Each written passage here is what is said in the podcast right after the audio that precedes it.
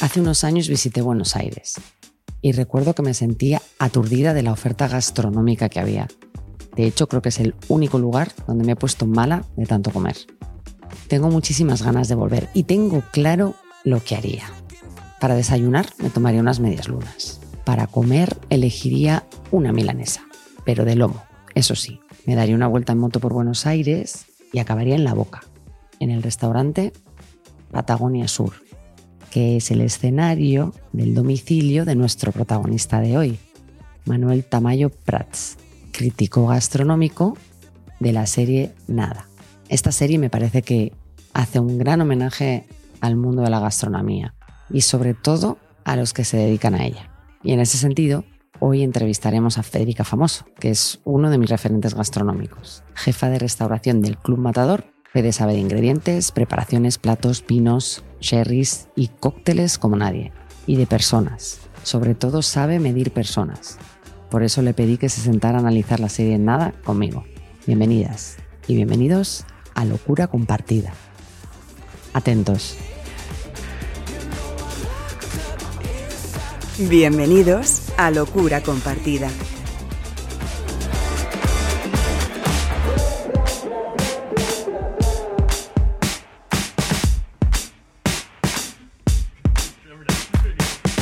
¿Qué tal, Fede? ¿Cómo estás? Muy bien, estoy encantada de poder participar y muy agradecida por esta invitación.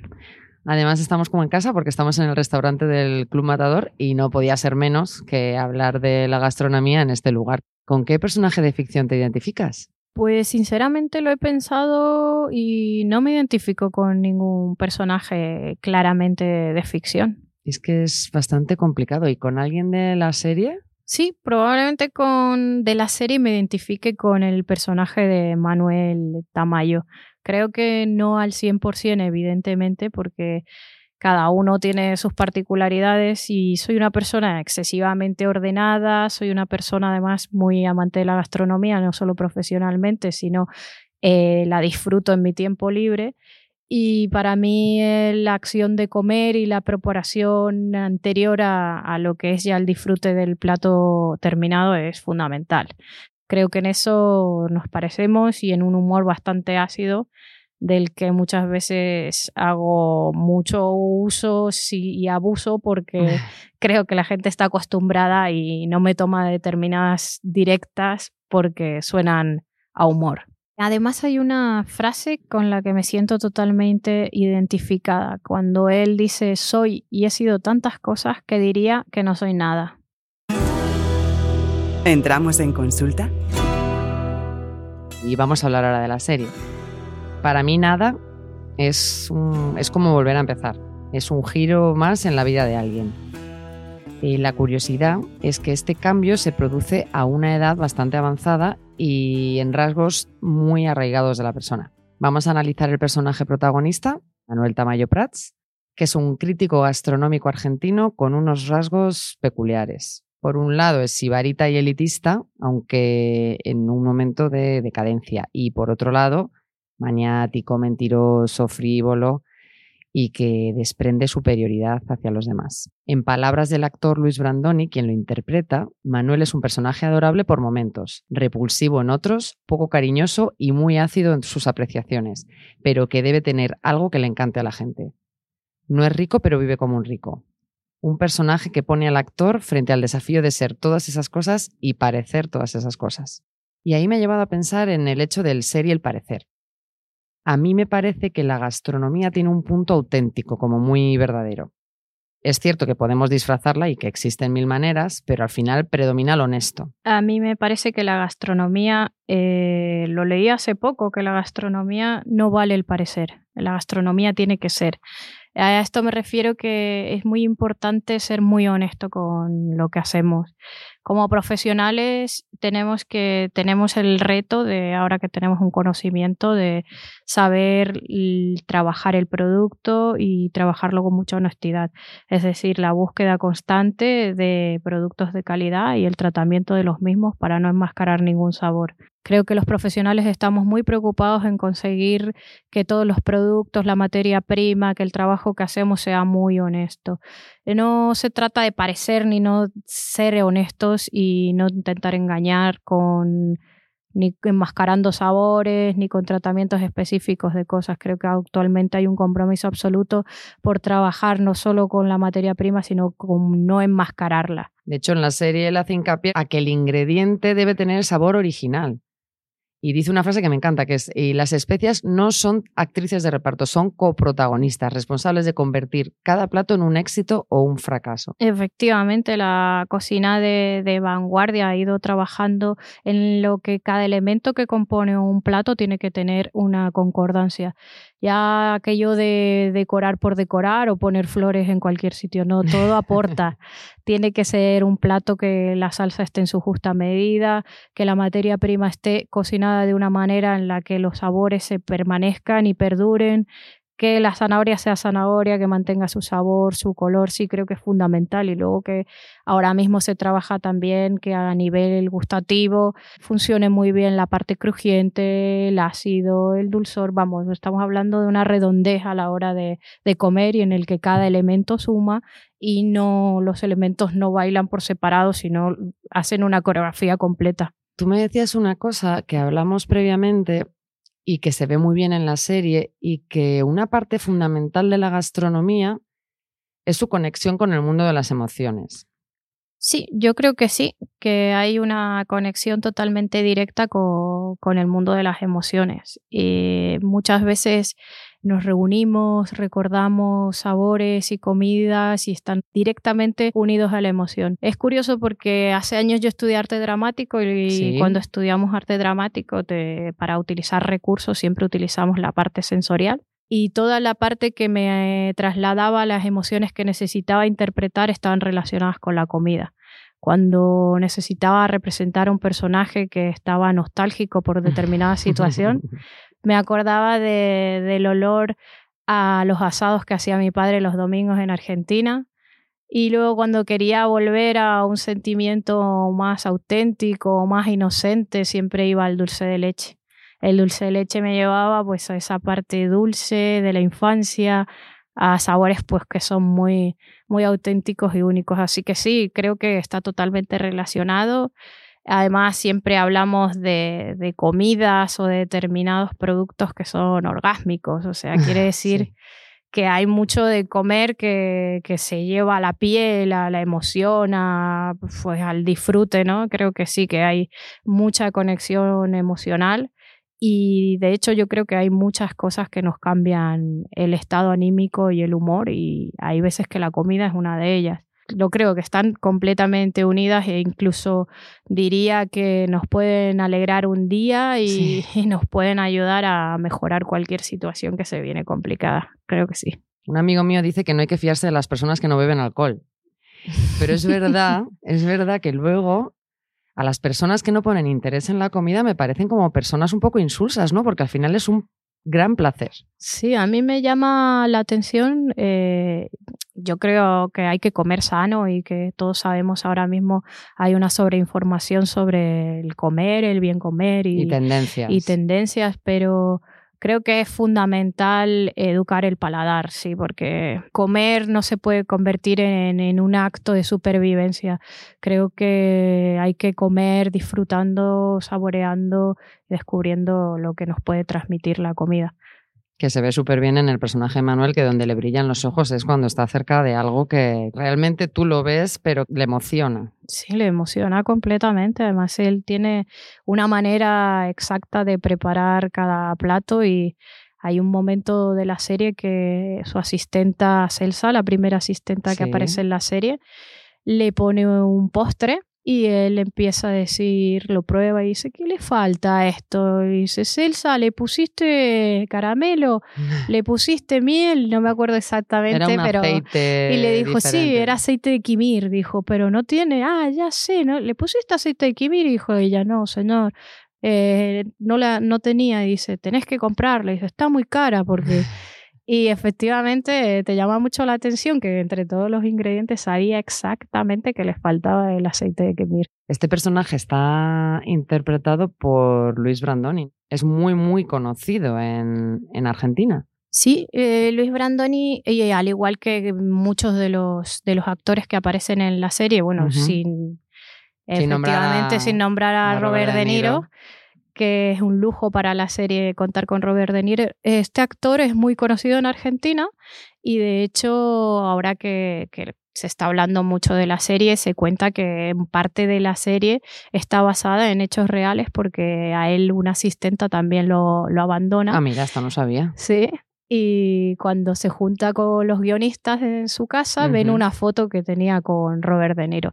Y de ahí parece, sí, parece que es una idea que se fue mascando poco a poco y que tiene mucho que ver con él, con, con él, realmente con el, con el actor y no con el personaje. Quería destacar unos rasgos que tiene Manuel y a ver qué te parecen a ti. A ver, claramente es frívolo, es un puteador, como le dice Robert De Niro, lo define así porque los insultos en su boca se multiplican.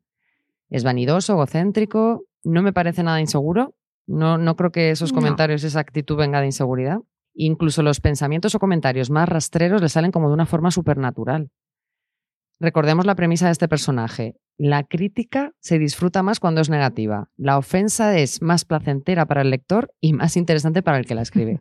¿Qué rasgo destacarías tú de esta persona? Me parece interesantísimo el amor que siente por la ciudad, por Buenos Aires. Es constante las veces que, habla de Buenos Aires, de que no se iría a otra ciudad que no fuese por que no fuese Buenos Aires. Hay un paseo que hace con Robert De Niro caminando por Buenos Aires y hablando que se entendían como podían, con gestos, con palabras entre italiano e inglés. Sí, eso es, eso es genial. Sí, me parece súper emotivo el amor que tiene hacia la ciudad y por otro lado con la capacidad de ser crítico con la gastronomía de su propia ciudad, que cuando le, en un momento le hacen una entrevista, él llega a decir que los argentinos somos como de paladar difícil o de paladar no educado y dice luego que hemos hecho ahí un eclipse de culturas y hemos tenido la desfachatez de ir mezclando platos que no tienen nada que ver con, con lo que es lo auténtico de, cada cosa, ¿no? Y hace una, unas referencias muy graciosas que dice que el argentino crea el tuco pesto, que no existe evidentemente, pero es una mezcla que se ha hecho siempre en Argentina, que de hecho en mi casa la han hecho. Yo no he probado el tuco pesto, ahora que lo dices.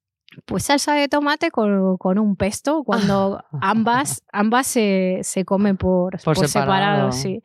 Y luego dice la milanesa napolitana, que es otro clásico argentino, que dice que no es ni de Milán ni de Nápoles, pero efectivamente nosotros es uno de los platos típicos, la milanesa la napolitana. Esa milanesa de lomo, junto, yo diría que los dos momentos donde he salivado más es la milanesa de lomo y el crepe de chocolate. Bueno, bueno, cuando se está deshaciendo esa imagen es hasta obscena, es increíble. ¿eh?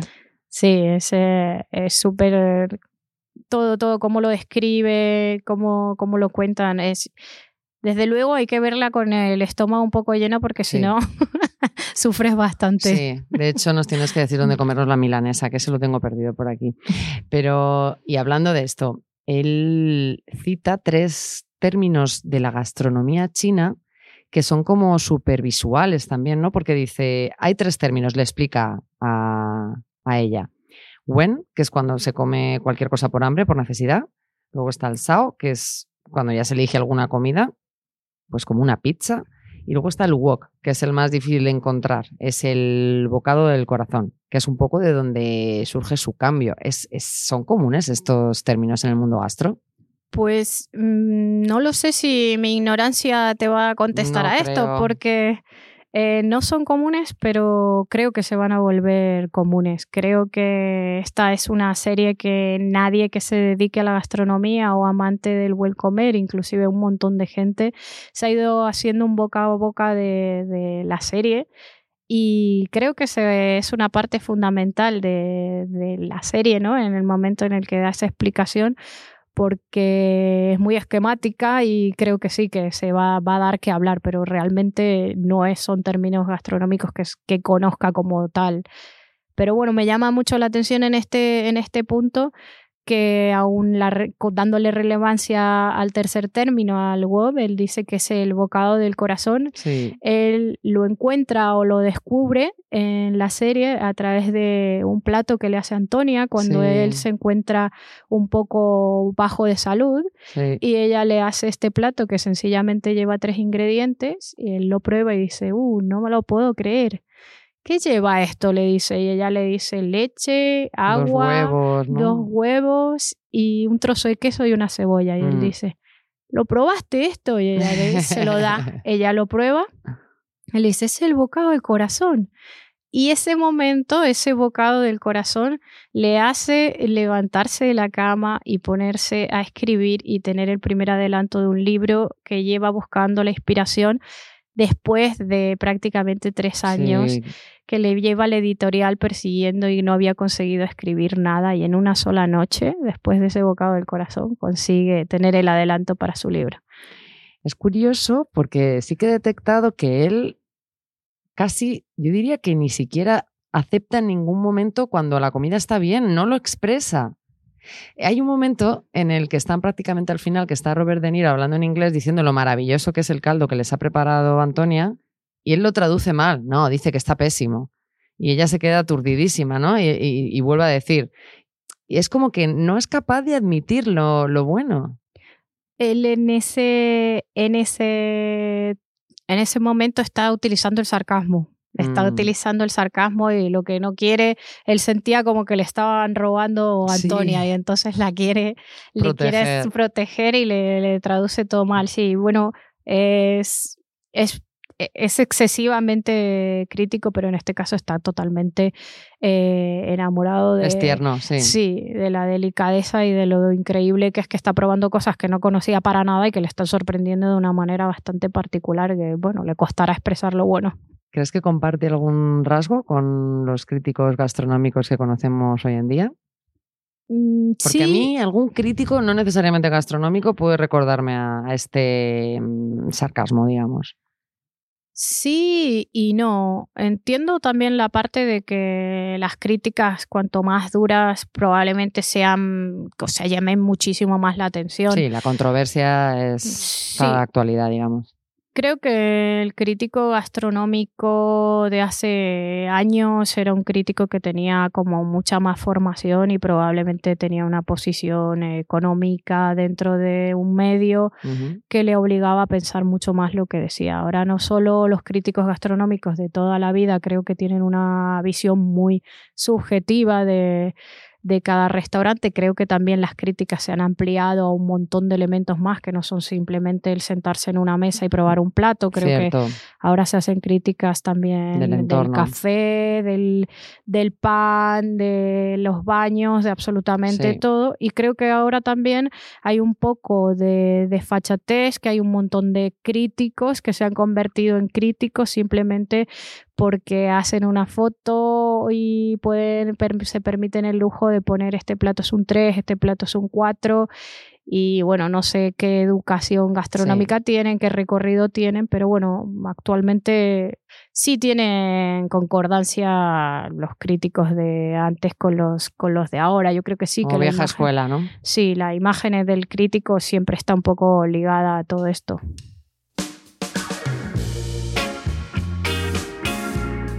Una vez finalizada la serie, concluí que Manuel no era más que una persona maniática, obsesionada con el tiempo, el orden, las cantidades, bueno, un largo etcétera.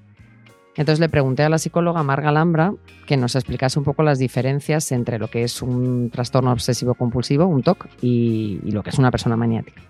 El término maniático, maniática, manía es un término que se usa no como diagnóstico, sino que es más un diagnóstico popular. Es un diagnóstico que se hace más en la calle. Tiene que ver con, una tendencia acusada hacia algo. Vendría a ser como ahora llamamos a los frikis. El friki es el que tiene una una tendencia eh, más acusada a interesarse por algo. Esto antes también se llamaba manía. También la manía es una tendencia a hacer eh, algo de manera reiterada. La diferencia con el TOC es que la manía, digamos que es egosintónica, que de alguna manera eh, no perjudica y que da, puede dar placer a la persona, pero el TOC no da ningún placer a la persona. El trastorno obsesivo compulsivo es un diagnóstico y es de carácter egodistónico. Eh, la persona lo vive eh, desde el displacer, desde el problema. Cuando hay una manía, la persona no necesita hacerlo constantemente y no lo tiene tan ritualizado como se tiene ritualizado el TOC. El trastorno obsesivo compulsivo sí que es un problema vital para la persona que lo está viviendo. La manía no es así. La manía no es un problema, puede llegar a ser hasta algo placentero. Locura compartida. Las mayores críticas a la sociedad en la que vivimos en las series se producen siempre alrededor de una mesa. De hecho, me vienen momentos como el cuestionamiento de que la leche producida por vacas felices conduce a un queso mejor. Que bueno, eh, lo ridiculizan muchísimo. ¿En qué momento estamos en la gastronomía? ¿Hacia dónde vamos, Fede? Pues creo que estamos en un momento de máximo compromiso con el medio ambiente, la sostenibilidad y el kilómetro cero, ese producto que nos queda de proximidad. Tenemos un compromiso con la salud, con el utilizar determinados elementos como puedan ser los azúcares, el sal, el glutamato monosódico, que ha sido siempre un potenciador de sabor. Son cosas que las estamos quitando. Evitando, ¿no? Sí, evitando las grasas también. Las grasas se tratan de otra manera y sobre todo estamos en un momento de la vuelta a la cocina de toda la vida.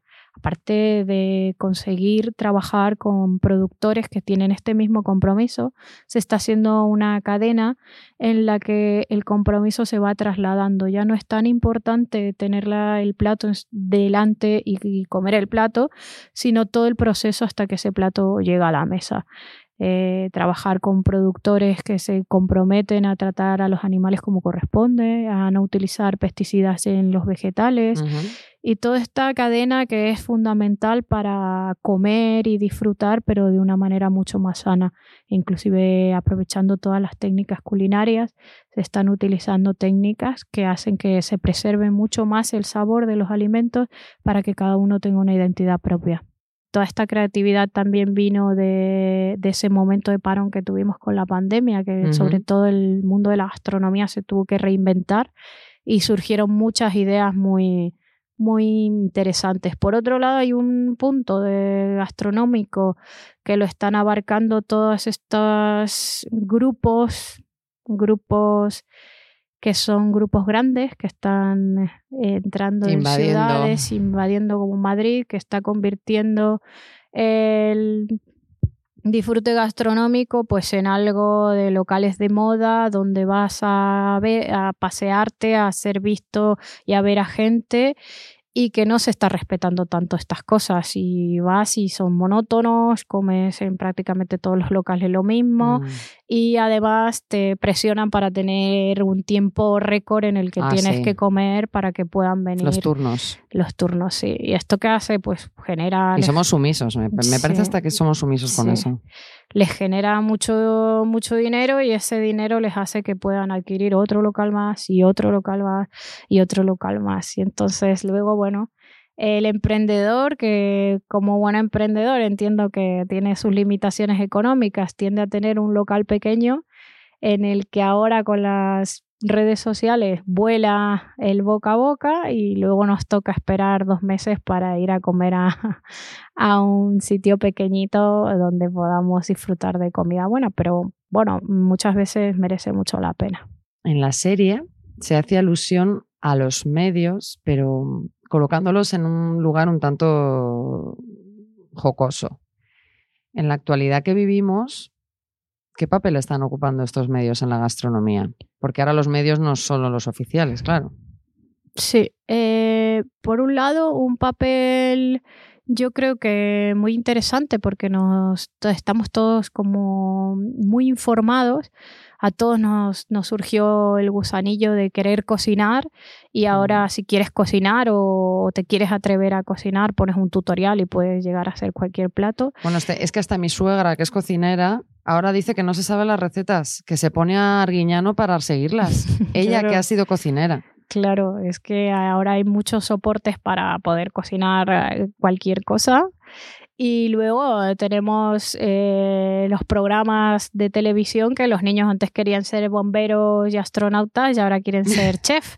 Porque claro, la televisión eh, no hay cadena en la que no haya ya un programa en el que no se cocine, en el que no tengas que recibir a invitados mm. cocinando o bueno, y está funcionando porque son ediciones tras ediciones. Entonces, bueno, los medios en ese sentido pues están influenciando. Yo creo que en positivo eh, preocupa un poco que la realidad de, las personas que nos dedicamos a la gastronomía es muy dura, que tienes que tener eh, mucho amor por lo que haces, porque luego vienen turnos difíciles y mucho sacrificio. Mucha crítica mucha crítica. Mucha exposición. Sí, mucho, mucho tiempo sin amigos, sin familia, muchos fines de semana en los que no coincides con el... En horarios imposibles. Sí, con el resto. Entonces, preocupa que, que igual lo haya idealizado la televisión y que la gente piensa, bueno, me meto un programa, hago esto y luego hay que tener ahí un bagaje y un amor por lo que se hace bastante particular.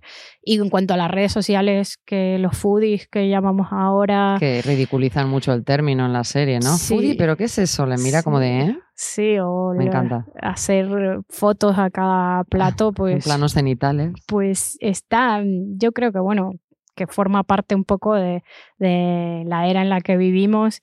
Y bueno, me, gustaría que todos los que publican fueran honestos, ¿no? Porque también da mucho pie a equivocaciones si van determinadas celebrities a comer a un sitio y luego, pues bueno, pero creo que los medios están eh, haciendo, eh, es positiva la, la imagen que están dando los medios de la gastronomía. Algunas curiosidades. La comida es el núcleo central de la serie. Se nos revela el truco de la mejor milanesa, vemos cómo puede cortarse un trozo de carne con una cuchara como si fuera mantequilla y algunas especialidades paraguayas. Todos los platos están hechos en el momento y se llegaron a cocinar más de 100 milanesas hasta dar con la adecuada. El cuidado de cada detalle en este sentido ha estado en manos de tres profesionales del mundo culinario. La chef Narda Lepes, nombrada la mejor chef de Latinoamérica, el periodista especializado Federico Oldenburg y el cocinero Francis Malvan, conocido por sus brasas y su mensaje de volver a lo primitivo en la gastronomía. Uno de sus restaurantes, Patagonia Sur, es la particular casa de Manuel en la serie. Está en la boca. De hecho, se puede ver el puente de Nicolás Avellaneda. Y es un caos agradable de objetos de distinta índole. Una vajilla, enciclopedias de recetas de gastronomía francesa, y una colección de arte particular. Hola Noemí, bueno, yo soy Andrés Duprat, soy guionista de cine y soy además el director del Museo Nacional de Bellas Artes de Argentina. En el cine trabajo junto a Mariano Con y Gastón Duprat, que es mi hermano, desde hace muchos años en todas nuestras películas que ellos dirigen y, yo escribo. Eh, el arte y la arquitectura, soy arquitecto también, eh, tienen un lugar muy importante, desde la primera película El artista o El hombre de al lado, que, que se filmó en la Casa Curuchet, que es la única obra de Le Corbusier eh, en Sudamérica.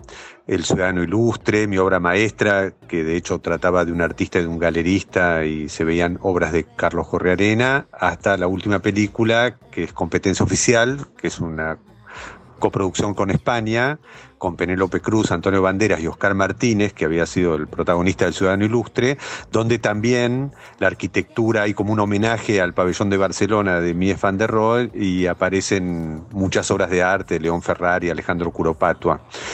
Eh, bueno, así llegamos a la serie Nada, de la cual soy productor ejecutivo.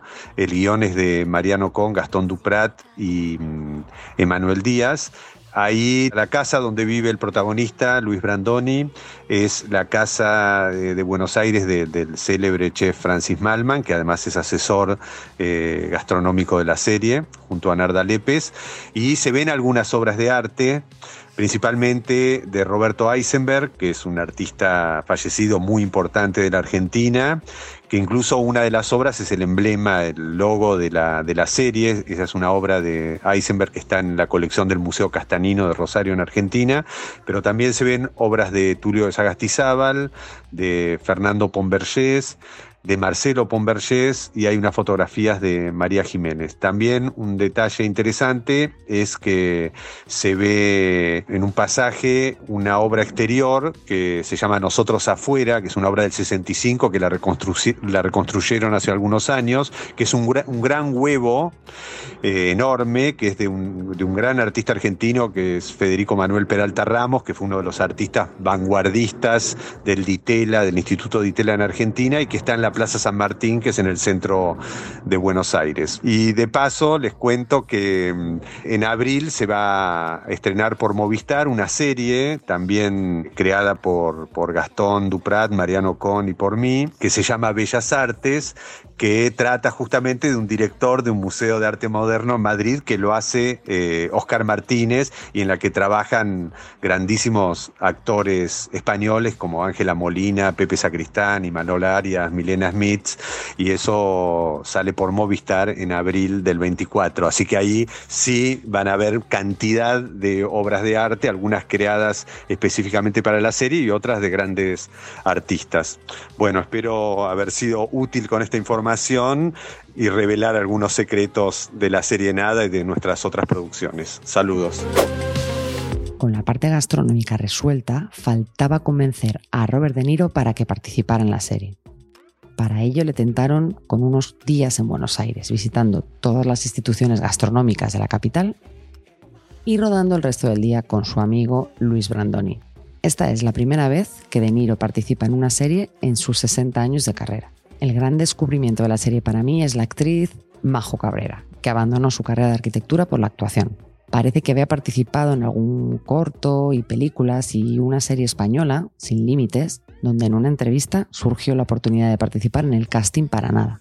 Otro desafío, ella misma lo reconoce, fue rodar con dos astros del cine. A Brandini lo considera un gran maestro y le enseñó hasta técnicas de voz. Y a Robert De Niro cuenta ella que con el objetivo de rebajar su propia tensión en el set, le enseñó palabras malsonantes en guaraní. Hoy en día vive en Buenos Aires y tengo la impresión de que volveremos a verla pronto en proyectos interesantes. Vamos a seguir con Manuel. Hay un momento que a nosotros como espectadores nos da muchísima satisfacción, ¿no? Y es el cambio que hace, ¿no? De lo banal a lo simple y que parte de los platos de Antonia, como hablábamos antes, pero lo lleva a su propia vida. En ese sentido, ¿cómo de crucial consideras la influencia de ciertas personas en determinados momentos vitales? Es un tema que tratamos en otro capítulo, pero que, vuelve a aparecer y que, me parece fundamental. No sé si tienes a alguien ahí que puedas pensar o te viene a la cabeza en ese sentido, que te haya hecho virar. Quizás en, eh, eh, a nivel en mi vida personal, pues muchas, muchas personas son las que y me hacen, me hacen cambiar a, diario, ¿no? Ver determinada gente, pues como puede ser mi madre, mi padre, pues evidentemente me dan cambios absolutamente importantes. Pero a nivel profesional eh, son más bien he aprendido a gestionar personas. Hay gente... Ese es otro trabajo. Sí, hay gente que, que, me ha enseñado a tener una templanza en convivencia que no la conocía.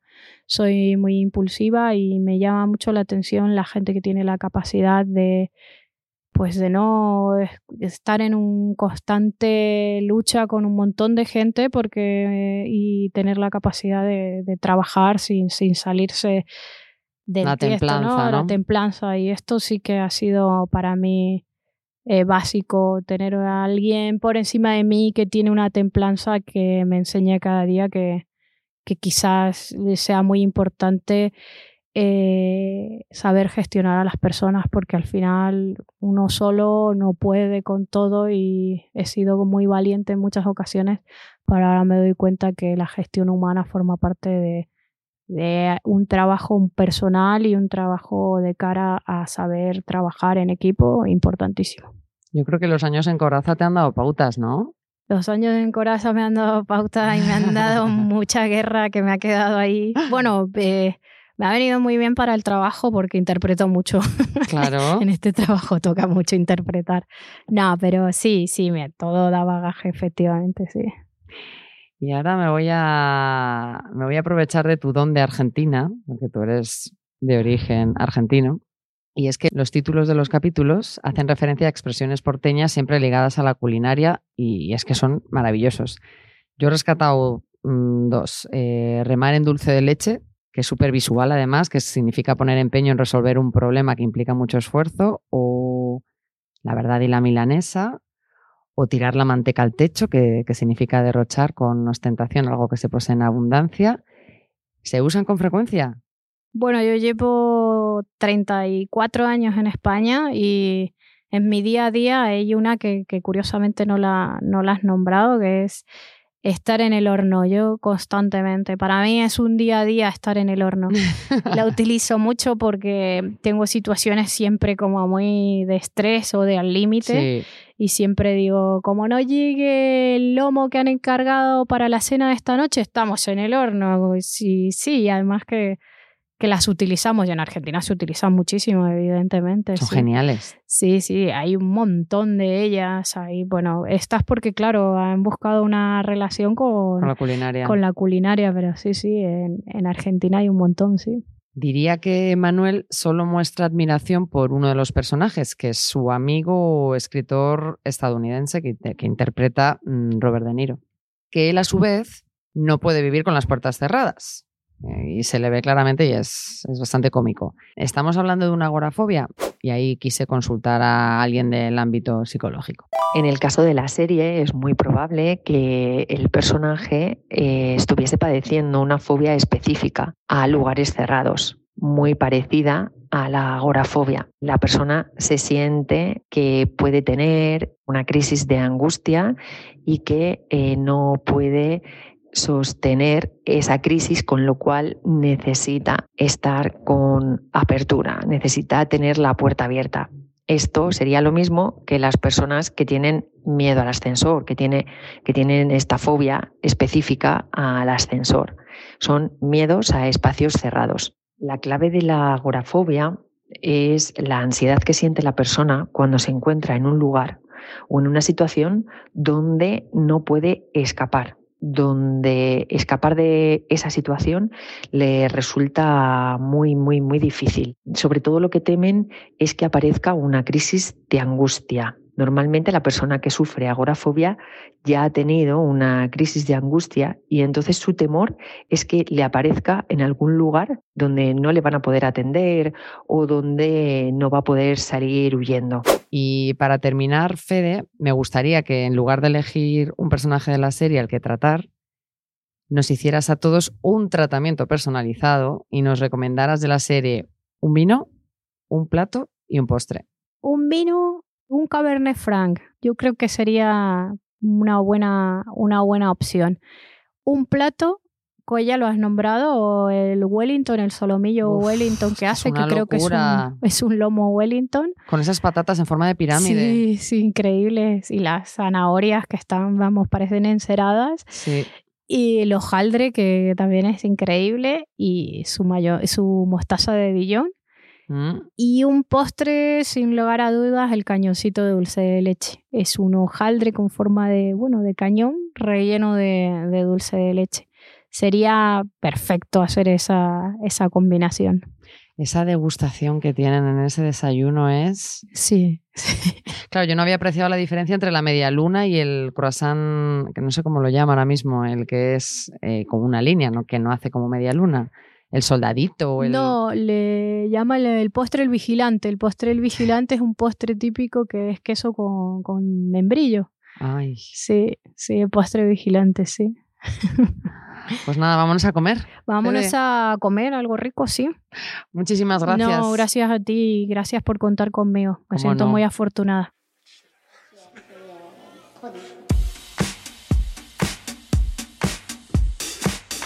Cerramos la consulta por hoy. Y recordad, continuemos educando el paladar, porque en palabras de Manuel, el peor exponente del ser humano a la hora de comer es el que no sabe que no sabe. Es decir, los paladares de hormigón. Hasta la próxima, locura compartida. Locura compartida. Idea original, guion y locución, Noemí Oliva. Diseño gráfico, Javier Garceche. Edición y diseño sonoro, Sune, de Nación Podcast.